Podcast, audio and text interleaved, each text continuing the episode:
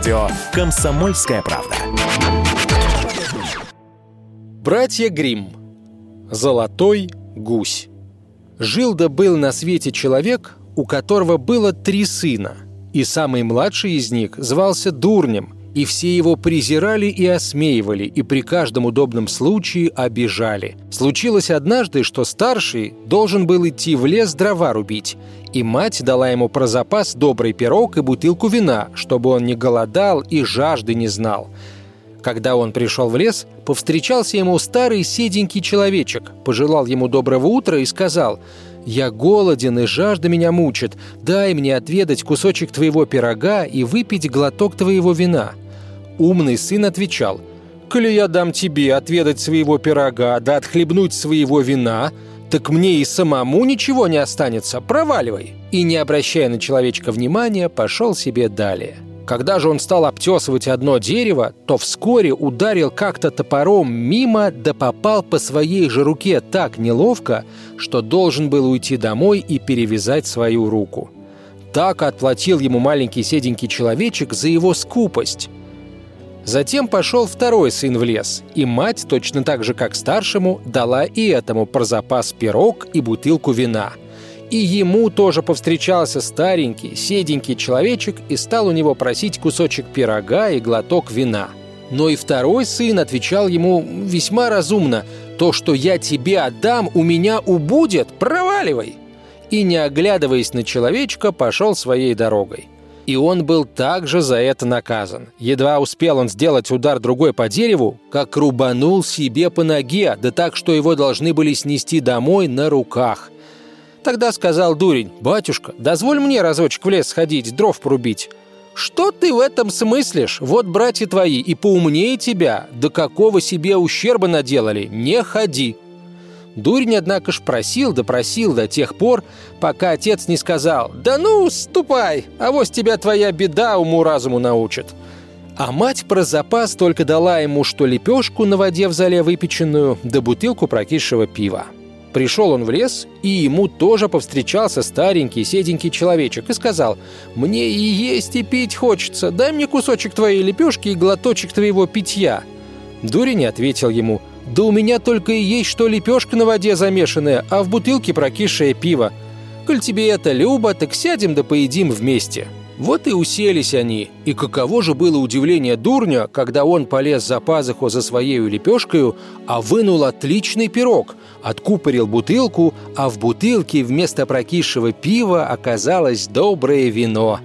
Попили они, поели, и сказал человечек дурню – Сердце у тебя доброе, и ты со мною охотно поделился всем, что у тебя было. Зато и я хочу тебя наделить счастьем. Вот стоит старое дерево, сруби его, и в корневище найдешь подарок». Затем человечек распрощался с дурнем. Пошел дурень к дереву, подрубил его, и, когда оно упало, увидел в корневище дерева золотого гуся. Поднял он гуся, захватил с собою и зашел по пути в гостиницу, где думал переночевать – у хозяина той гостиницы было три дочери. Как увидели они золотого гуся, так и захотелось им посмотреть поближе, что это за диковинная птица, и добыть себе хоть одно из ее золотых перышек. Старшая подумала, уж я улучу такую минутку, когда мне можно будет выхватить у него перышко. И при первом случае, когда дурень куда-то отлучился, она и ухватила гуся за крыло – но, увы, и пальцы, и вся рука девушки так и пристали к крылу, словно припаянные. Вскоре после того подошла и другая. Она тоже только о том и думала, как бы ей добыть себе золотое перышко. Но едва только она коснулась своей сестры, как приклеилась к ней так, что и оторваться не смогла. Наконец подошла и третья с тем же намерением, и хоть сестры кричали ей, чтобы она не подходила и не прикасалась, она их не послушалась. Она подумала, что коли они там при гусе, так отчего же и ей там тоже не быть и подбежала, и чуть только коснулась своих сестер, как и прилипла к ним. Так должны были они всю ночь провести с гусем. На другое утро дурень подхватил гуся под мышку и пошел своею дорогою, немало не тревожась о том, что вслед за гусем волоклись и три девушки, которые гусю приклеились. Среди поля на дороге повстречался им пастор. И когда увидел это странное шествие, то сказал «Да постыдитесь же, дрянные девчонки! Как вам несовестно бежать следом за этим молодым парнем! Разве так-то водится?» При этом он схватил младшую за руку и хотел отдернуть, но едва он коснулся ее, так и прилип к ее руке и сам был вынужден бежать за тремя девушками. Немного спустя повстречался им причетник и не без удивления увидел господина пастора, который плелся следом за девушками. Он тотчас крикнул «Э, господин пастор, куда это вы так поспешно изволите шествовать? Не забудьте, что нам с вами еще придется крестить сегодня». И он тоже подбежал к пастору и ухватил было его за рукав, но так и прилип к рукаву. Когда они все пятеро плелись таким образом вслед за гусем, повстречались им еще два мужика, которые возвращались с поля с заступами на плече. Пастор подозвал их и попросил как-нибудь освободить его и причетника из этой связки. Но едва только те коснулись причетника, как и они пристали к связке, и таким образом их уже бежало семеро за дурнем и его гусем. Так пришли они путем дорогою в город, где правил король, у которого дочь была такая задумчивая, что ее никто ничем рассмешить не мог. Вот и издал король указ, по которому тот, кому удалось бы рассмешить королевскую дочь, должен был и жениться на ней – Дурень, прослышав о таком указе, тотчас пошел со своим гусем и всей свитой к королевской дочке. И когда та увидела этих семерых человек, которые бежали за гусем, она разразилась громким смехом и долго не могла уняться – Тогда дурень потребовал, чтобы она была выдана за него замуж. Но будущий зять королю не понравился. Он стал придумывать разные увертки и, наконец, сказал, что отдаст за него дочь только тогда, когда он приведет ему такого опивалу, который мог бы один целый погреб выпить. Дурень вспомнил о седеньком человечке, который, конечно, мог ему в этой беде оказать помощь. Пошел в тот же лес и на том месте, где он срубил дерево, увидел того же самого человечка, и сидел он там очень грустный. Дурень спросил его, что у него за горе на сердце. Тот отвечал, «Меня томит такая жажда, что я ее ничем утолить не могу. Холодной воды у меня желудок не переносит, а вот бочку вина я выпил – но что значит эта капля, коли выплеснешь ее на раскаленный камень? «Ну так я могу тебе в горе пособить», — сказал дурень. «Пойдем со мною, и я утолю твою жажду». Он привел человечка в королевский погреб, и тот набросился на большие бочки вина и пил, пил, так что у него и пятки от питья раздуло, и прежде чем миновали сутки, успел уже осушить весь погреб. Дурень вторично потребовал у короля свою невесту, но король рассердился на то, что дряной парнишка, которого каждый называл дурнем, смел думать о женитьбе на его дочери. Поэтому король поставил новые условия.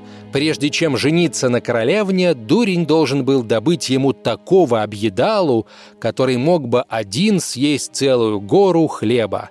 Дурень, недолго думая, прямо направился в лес – там увидел он на том же месте человечка, который подтягивал себе, что есть мочи, живот ремнем и корчил весьма печальную рожу, приговаривая «Вот сейчас съел я полнехоньку печь ситного хлеба, но что может значить этот пустяк, когда такой голод мучит? Желудок у меня пустехонек, и вот я должен стягивать себе живот ремнем как можно туже, чтобы не околеть с голоду».